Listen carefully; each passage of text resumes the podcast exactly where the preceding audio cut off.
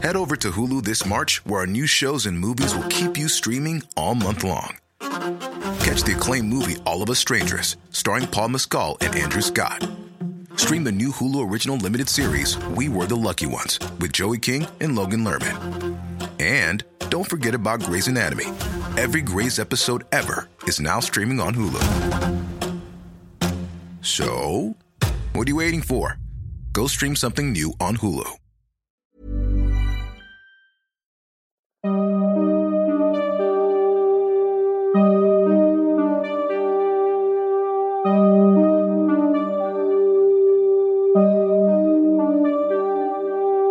Durante los siguientes minutos escucharás historias que podrían quitarte el sueño.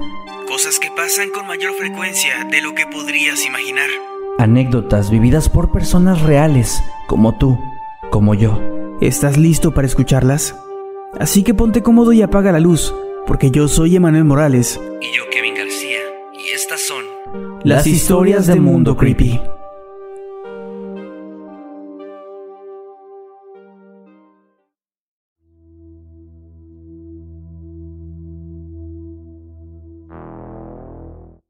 No estoy segura de cómo darle una explicación a esto, pero lo voy a relatar de igual manera. Empezó en 2015. Había entrado dos meses antes a la universidad y estaba viviendo en un departamento en el centro de la ciudad junto a una amiga. Mis papás vivían en una ciudad cercana, a donde yo iba a pasar los fines de semana para volver a la normalidad de lunes. Uno de estos días, cuando volví a casa, ya era domingo por la noche y me dispuse a dormir. Recuerdo que desperté a mitad de la madrugada. No sabía por qué, solamente me había despertado, con una extraña sensación, algo que se asemejaba mucho al miedo, como si hubiese tenido una pesadilla. Intenté volver a dormir, algo que me tomó cerca de una hora, pero finalmente lo logré. Por la mañana, al levantarme para ir a darme un baño, noté que debajo de la puerta había una pequeña hoja de papel. Creí que era una nota que mi amiga me había dejado en la noche, así que la tomé y en ella pude leer solamente las palabras te extraño. Sentí un hueco en el estómago. ¿Era una broma? ¿Acaso una coincidencia? No tenía idea, pero necesitaba hablar con mi compañera. Inmediatamente salí de la habitación y noté que ella todavía seguía dormida. Sin embargo, le toqué la puerta hasta que me abrió y le pedí una explicación. No tenía ni idea de lo que yo estaba hablando. No sabía si creerle o no, pero en mi cabeza no había ninguna otra explicación razonable. Si alguien hubiera intentado dejar esa nota, lo habría hecho en la puerta principal del departamento, no en la de mi habitación. Tal vez para este punto te preguntes, ¿qué tiene de extraño una nota con un mensaje tan simple?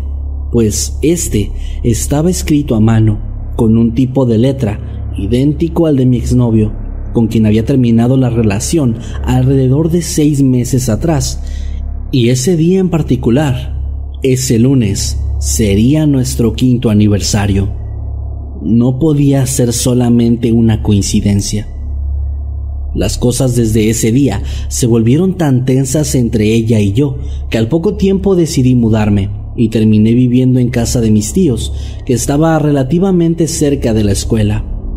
Al paso de un año, en exactamente la misma fecha, encontré otra nota, dejada también debajo de la puerta de la habitación en la que yo estaba durmiendo. Prometiste que estaríamos juntos por siempre. Eso era lo que decía. Era la misma letra. Rompí en llanto. Era imposible. Tenía que ser una broma, o una pesadilla en todo caso. La razón de esto es que en 2014, un mes antes de que se viera envuelto en un terrible accidente automovilístico, yo había terminado mi relación con él. Y desde entonces, cada año sin falta, recibo una nota debajo de mi puerta, siempre con la misma letra, siempre el mismo tipo de mensajes, e incluso a veces podría jurar que logro percibir la esencia de mi exnovio cuando despierto.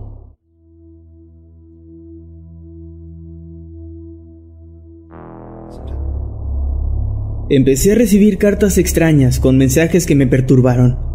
Estaban escritas con crayolas, como si las hubiera hecho un niño. Pero sé muy bien que un niño nunca escribiría cosas tan horribles.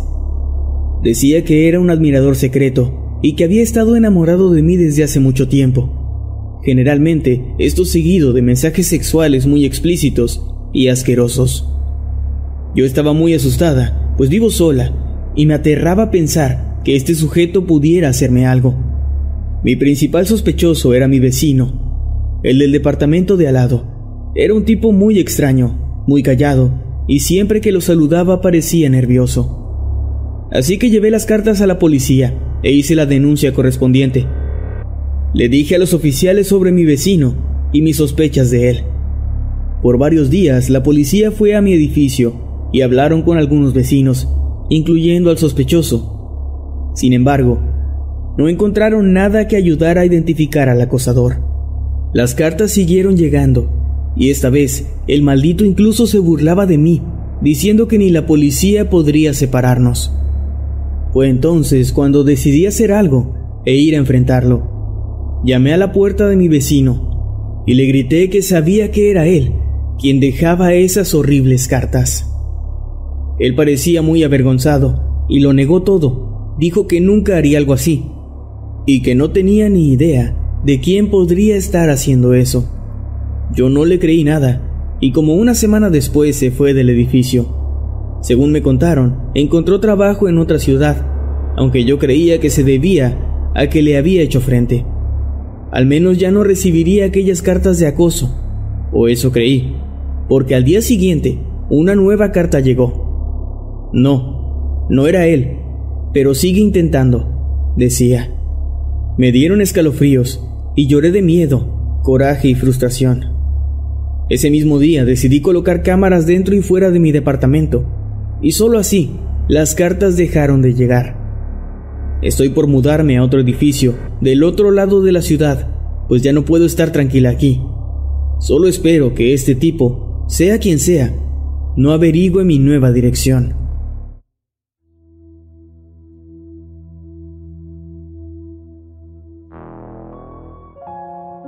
Toda la vida he sido muy tímido. Me cuesta mucho trabajo relacionarme con la gente, en especial con las mujeres. Es algo que he tenido desde que tengo memoria y sinceramente no estoy seguro de cuál es la causa. Por esa razón, en diversas ocasiones he tenido amigos que han intentado conseguirme pareja, planeando cosas como citas a ciegas, algo que sinceramente no me molesta, pues a pesar de todo, el no saber nada de la otra persona me hace sentir que no hay expectativas, y si algo sale mal, simplemente cada quien se va por su camino.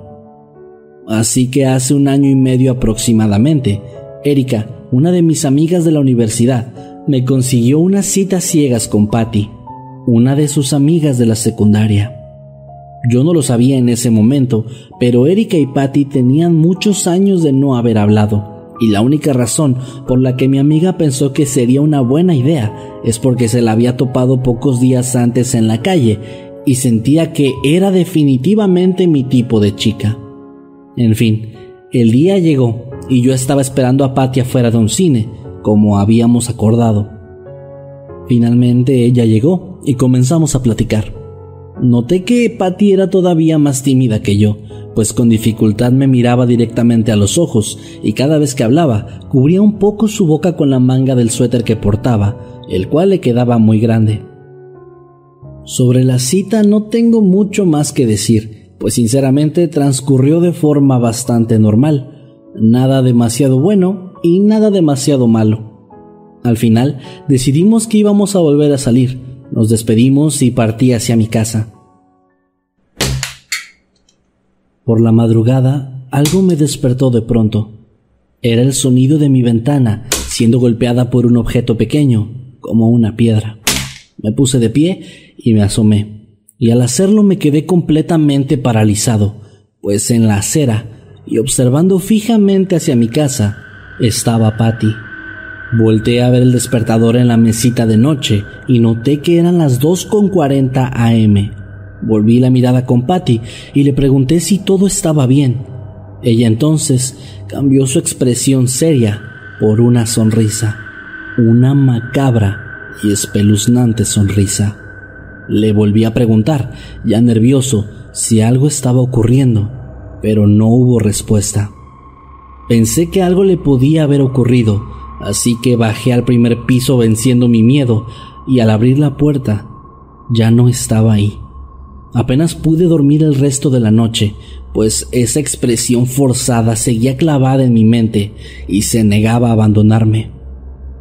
El día siguiente hablé con Erika sobre el asunto y ella me dijo que tal vez había sido una especie de broma, pero que no estaba segura. Sin embargo, me dijo unos pocos días después que había perdido contacto con Patty y lo único que supo es que al parecer se había mudado a otra ciudad, aunque esos eran solamente rumores. Todavía hay noches en las que recuerdo la sonrisa de Patty y cada vez que me asomo por la ventana, tengo un miedo terrible de que ella esté ahí, inerte, estática, sonriendo. Cuando estaba en la preparatoria, de alguna manera, un loco consiguió mi número de teléfono y estuvo llamándome durante meses. No decía nada malo o amenazante, pero sí era profundamente escalofriante. Decía que me amaba en secreto y que le daba pena decírmelo en persona. Cuando yo intentaba decirle algo o responder de alguna manera, él solo colgaba. Sus llamadas, normalmente, solo duraban de 15 a 30 segundos. Yo respondía, él me decía todas esas cosas y colgaba. Nunca supe de quién se trataba, pues ni siquiera podía reconocer su voz. Cuando la situación se volvió insoportable, pues ya me llamaba prácticamente a diario y siempre de números distintos, lo que evitaba que yo pudiera bloquear su número, simplemente dejé de responder a números desconocidos, lo que hacía que si había alguna emergencia familiar o si mi madre se quedaba sin batería y tenía que llamarme desde el teléfono de alguna amiga. Yo nunca respondía. Finalmente cambié mi número de teléfono y eventualmente entré a la universidad y me mudé de ciudad. Han pasado casi 10 años y de hecho ya ni siquiera solía pensar en este sujeto. Pero hace aproximadamente dos semanas pasó algo que me llenó de miedo. Mi teléfono sonó a eso de las 3 de la tarde. Respondí normalmente y sentí un terrible escalofrío al escuchar su voz de nuevo. Una voz que recordaba muy bien. Él solamente me dijo, por fin te encontré y todavía te amo. La policía ya está trabajando en localizar la llamada y de nuevo, después de 10 malditos años, tengo miedo de responder a números desconocidos.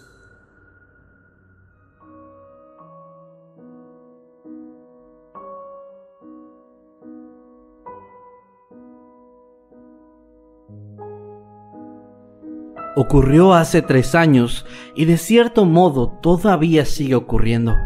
Cuando iba en la preparatoria tuve un novio que siempre fue muy descuidado conmigo, incluso me engañó con un par de amigas suyas. Era increíblemente celoso y posesivo al punto en el que lo veía sin falta cada clase, en las entradas y salidas, afuera del salón, buscándome, y si llegaba a faltar a la escuela, hacía un drama enorme y si no respondía a sus mensajes era todavía peor, pues me acusaba de infiel y mentirosa.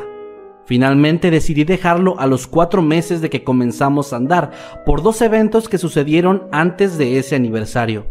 El primero fue que casi me golpea por no haber pasado un día con él y el segundo sucedió cuando terminamos. Quería llevarme lejos y casarse conmigo. Obviamente me defendí y él estuvo a poco de lanzarme a las vías del metro. Ahí aumentó el terror, puesto que a pesar de haber cortado contacto con él, ya no solamente me seguía en la escuela, me llegó a seguir algunos eventos e incluso hasta mi casa. Me llegó a perseguir con flores y regalos mientras gritaba en lugares públicos para que yo lo aceptara de vuelta. Me llamaba de celulares de amigos que teníamos en común y se creó cuentas falsas para que nos hiciéramos amigos en redes sociales. A todos les preguntaba sobre mi vida personal e incluso averiguó la dirección de mi nueva universidad.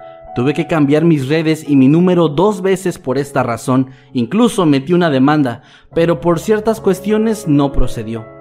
Hasta la fecha sigue preguntando bastantes cosas a nuestros amigos cuando hay cumpleaños o festividades. Les envía mensajes pidiendo que me digan que me ama, que me desea la mayor felicidad y que algún día podrá recuperarme de vuelta.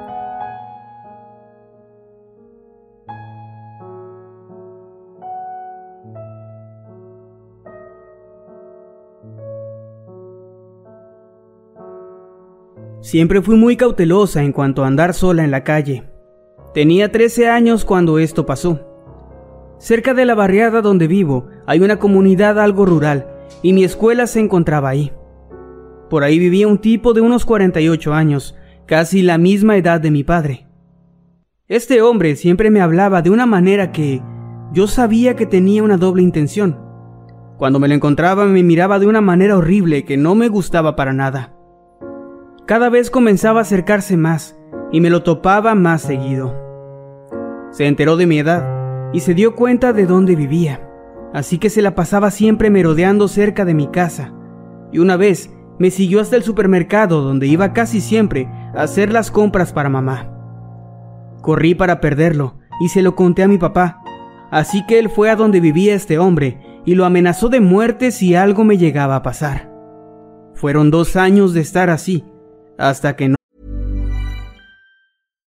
If you're looking for plump lips that last, you need to know about Juvederm lip fillers. With Juvederm Volbella XC and Juvederm Ultra XC, your lip look, whether it's subtle or bold, can last up to one full year with optimal treatment and no additional maintenance. Find a licensed specialist and see if it's right for you at juvederm.com today. That's J U V E D E R M.com. Add fullness to lips in adults over 21 with Juvederm Volbella XC or Juvederm Ultra XC. Do not use if you have severe allergies or a history of severe allergic reactions, or if you're allergic to lidocaine or the proteins used in Juvederm. Tell your doctor if you have a history of scarring or taking medicines that decrease the body's immune response or that can prolong bleeding. Common side effects include injection site redness, swelling, pain, tenderness, firmness, lumps, bumps, bruising, discoloration, or itching. As with all fillers, there's a rare risk of unintentional injection into a blood vessel, which can cause vision abnormalities, blindness, stroke, temporary scabs, or scarring. For full important safety information, visit juvederm.com.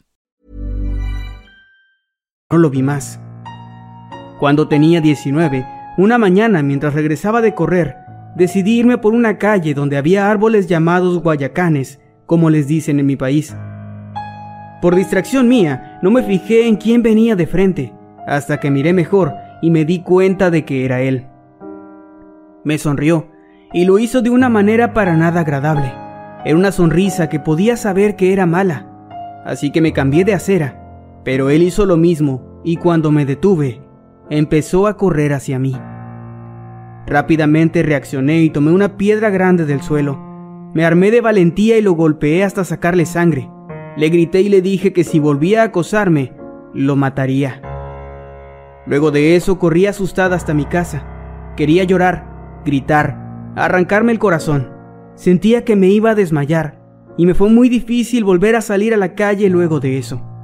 Era como tener mil ojos a mi alrededor. Me sentía sola y vulnerable.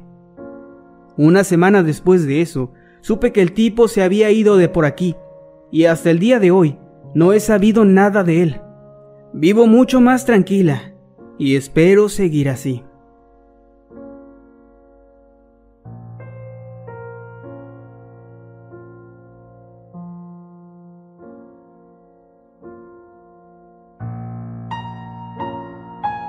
Todavía tengo secuelas de lo que pasó.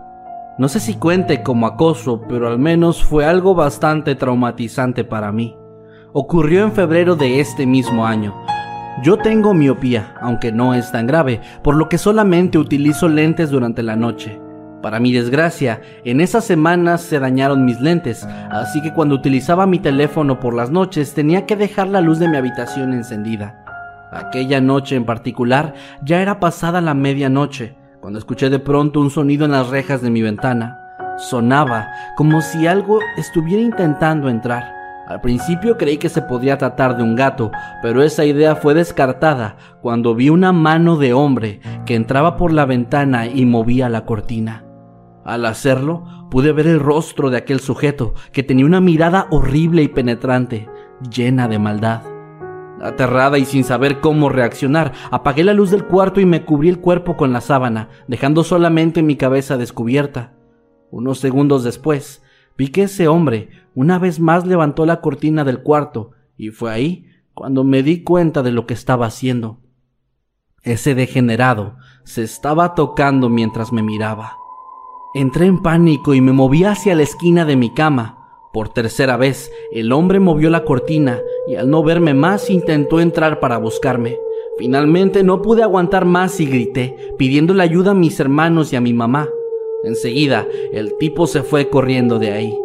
Yo pasé el resto de la noche llorando y no pude dormir porque tenía mucho miedo de que ese sujeto regresara. Actualmente sigo manteniendo la ventana de mi cuarto cerrada y por las noches tengo la luz apagada. A veces cuando escucho ruidos afuera, me pongo muy paranoica y me escondo entre las sábanas. Fue sin duda la experiencia más horrible de mi vida.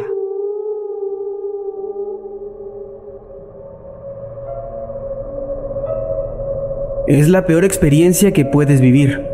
Recuerdo que cuando tenía 17 años, un tipo como 10 años más grande que yo empezó a acosarme. Casualmente, a donde quiera que yo iba me lo encontraba. Tontamente yo no le dije nada a mis padres en un principio, pero empecé a sentir miedo. Llegó el momento en el que yo ya no quería salir a la calle, pues a donde quiera que iba, él estaba ahí, viéndome con esa mirada horrible. Llegó al punto de estar parado frente a mi casa, viendo fijamente hacia ella. Mi familia notó mi comportamiento extraño y me preguntaron qué me pasaba, así que les conté. Desde entonces ya no salí sola, siempre iba alguien conmigo. Un día fui a un mandado con mi hermana y una amiga. La verdad no vi de dónde salió este tipo, pero él me jaló del brazo y me dijo que quería hablar conmigo, que me amaba. Y yo, nerviosa, trataba de soltarme. Mi amiga y mi hermana gritaban y pedían ayuda. Mi hermana corrió a mi casa para avisar lo que estaba pasando, y mi amiga tocó puertas al azar en las casas que estaban cerca para pedir auxilio. Mientras yo seguía forcejeando con él para soltarme, para su mala suerte, de una casa salieron unos chicos y lo empezaron a golpear, y solo así finalmente me soltó. Casi al mismo tiempo llegaron mis hermanos y le pusieron una golpiza también. No lo volví a ver después de eso. Todo este acoso duró más de un año, y siendo totalmente honesta, es lo peor que me ha pasado en la vida. Tuvieron que pasar muchos años para que pudiera sentirme tranquila para volver a salir a la calle.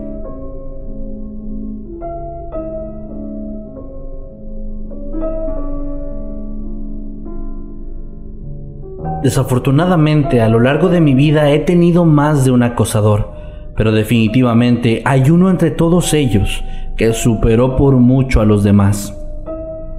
Comenzó hace un año, cuando yo había entrado a la preparatoria. Una tarde iba caminando de vuelta a mi casa y de un momento para otro un hombre se me acercó y me empezó a hablar.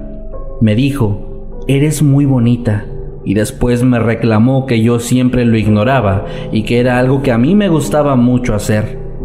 Este tipo, que parecía tener al menos unos 25 años, era claramente alguien que yo nunca había visto en mi vida, por lo que decidí ignorarlo y seguir caminando, mientras él comenzaba a preguntarme cosas de mi vida y a decir que me quería acompañar a mi casa. En cierto momento, cuando estaba cruzando una esquina, él me tomó de la mano muy fuerte e intentó llevarme hacia uno de los campos que estaban cerca. Realmente no sé cómo, pero conseguí librarme y corrí al otro lado de la calle. Tomé rápidamente un taxi y finalmente llegué a mi casa. Estaba aterrada, pero preferí no decirle nada a mis padres, pues yo estaba de cierto modo acostumbrada a lidiar sola con ese tipo de cosas. Después de eso, intenté tomar taxi siempre que salía de la escuela o caminar acompañada por alguien. Desgraciadamente, eso no detuvo al tipo. Descubrió a qué escuela iba y siempre me esperaba en la salida. Yo me intentaba esconder entre otras personas para perderlo de vista y esto funcionaba para mi fortuna. Sin embargo, no se daba por vencido. En algún punto consiguió mi número de teléfono no sabía cómo, y empezó a llamarme para citarme en diferentes lugares, a los que obviamente yo no asistía. Todo esto siguió durante algunos meses y de cierta forma me empezó a dejar de afectar. Pero entonces, una tarde, algo mucho peor sucedió. Yo me encontraba sola en casa, ya que mi familia había salido de compras. De pronto, el silencio que reinaba en mi hogar fue quebrantado por una serie de golpes fuertes en la puerta. Yo me acerqué y pregunté quién era, pero no hubo respuesta. Volví a preguntar y lo escuché. Era ese asqueroso degenerado que estaba pidiéndome que le abriera, hablándome como si fuéramos pareja con apodos como mi amor y otras cosas similares. Me quedé congelada de miedo, pues me encontraba mucho más vulnerable que en ocasiones anteriores. Además, pude notar por una de las ventanas que el tipo traía un arma y se veía claramente drogado o algo similar.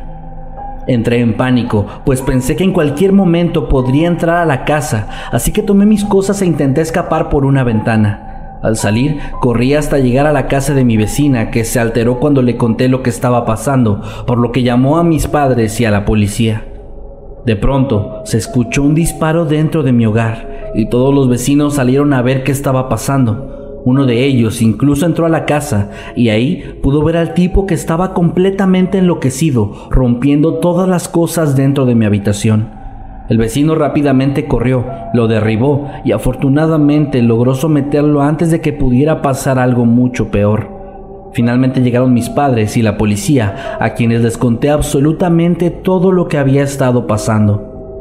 Una de mis tías que se encontraba con mis papás en ese momento reconoció al tipo y se quedó completamente en shock, pues ese mismo hombre había intentado abusar de mi prima muchos años atrás, pero logró escapar y en aquella ocasión no habían podido identificarlo. Entonces me enteré finalmente de todo. La persona que le había estado dando toda mi información a ese horrible tipo era una vieja amiga de la secundaria, pues junto a su hermano, que había sido uno de mis acosadores, le daba mis horarios, mi dirección y mi número de teléfono. Aparentemente el tipo se había obsesionado conmigo cuando supo que la chica de la que había intentado abusar era mi prima. Me quedé completamente paralizada al saber todo eso. Actualmente el hombre se encuentra en un psiquiátrico en otro estado, enfrentando múltiples cargos por acoso a menores de edad, y honestamente, solo espero que él se pudra en ese lugar.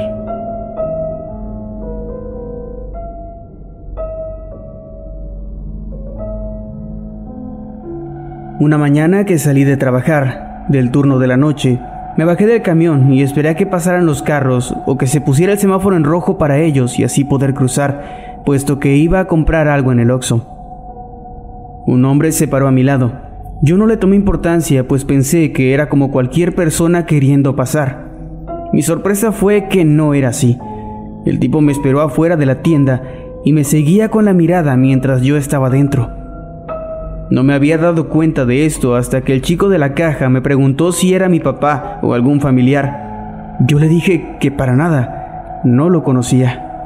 Sentí mucho miedo a que me siguiera hasta mi casa, así que decidí quedarme un rato más hasta que lo vi irse de ahí y después de tres minutos salí.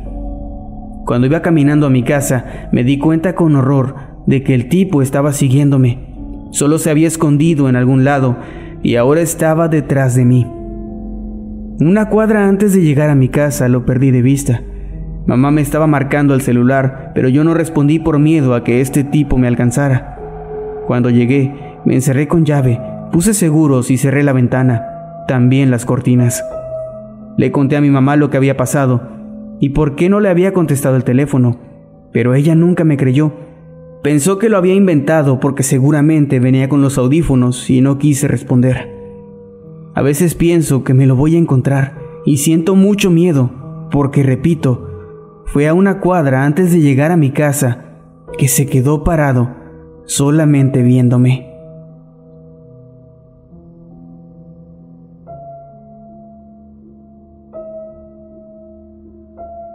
Cuando tenía 15 años me comenzó a gustar un chico.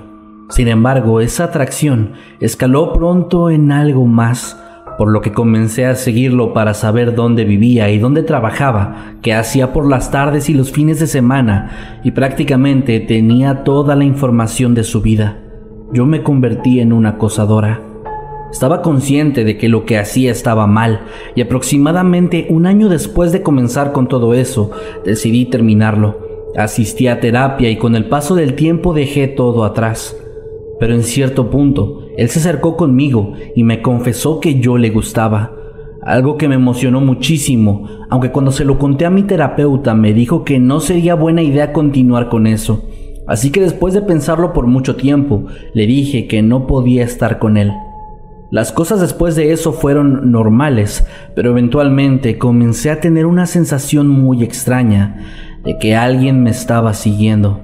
Donde quiera que fuera sentía la presencia de otra persona y por más que observara a mi alrededor no podía ver a nadie, pero esa sensación no se iba.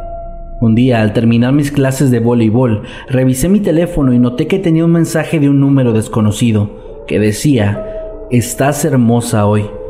Intenté no prestarle demasiada atención creyendo que tal vez era una broma, pero al día siguiente, justo cuando sonó mi alarma, llegó otro mensaje idéntico, después otro a las 7.30, que era la hora a la que entraba al colegio, otro a la salida, a la hora de cenar, a la hora de acostarme y finalmente, desesperada, yo logré bloquear ese número.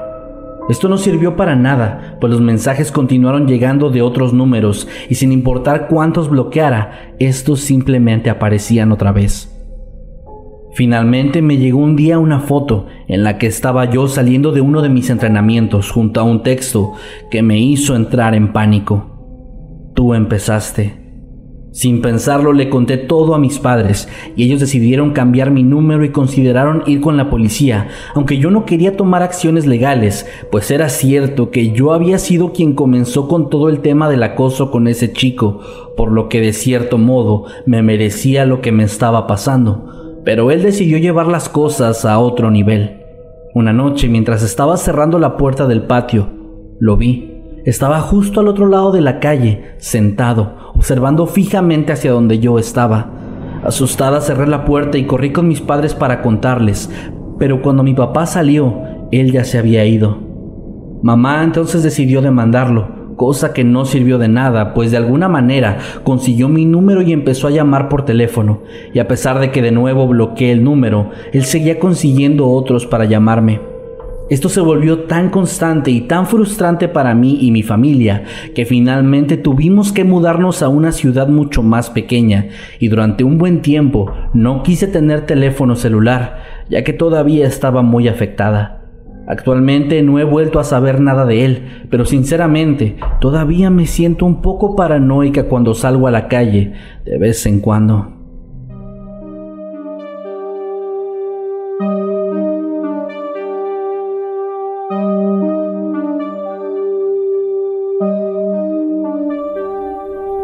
Hemos llegado al final de este episodio. Esperamos que haya sido de tu agrado. Recuerda que puedes escucharnos cada lunes y viernes y puedes seguirnos a través de todas las redes sociales como arroba emanuel-night y arroba Kevin Masketman. Buenas noches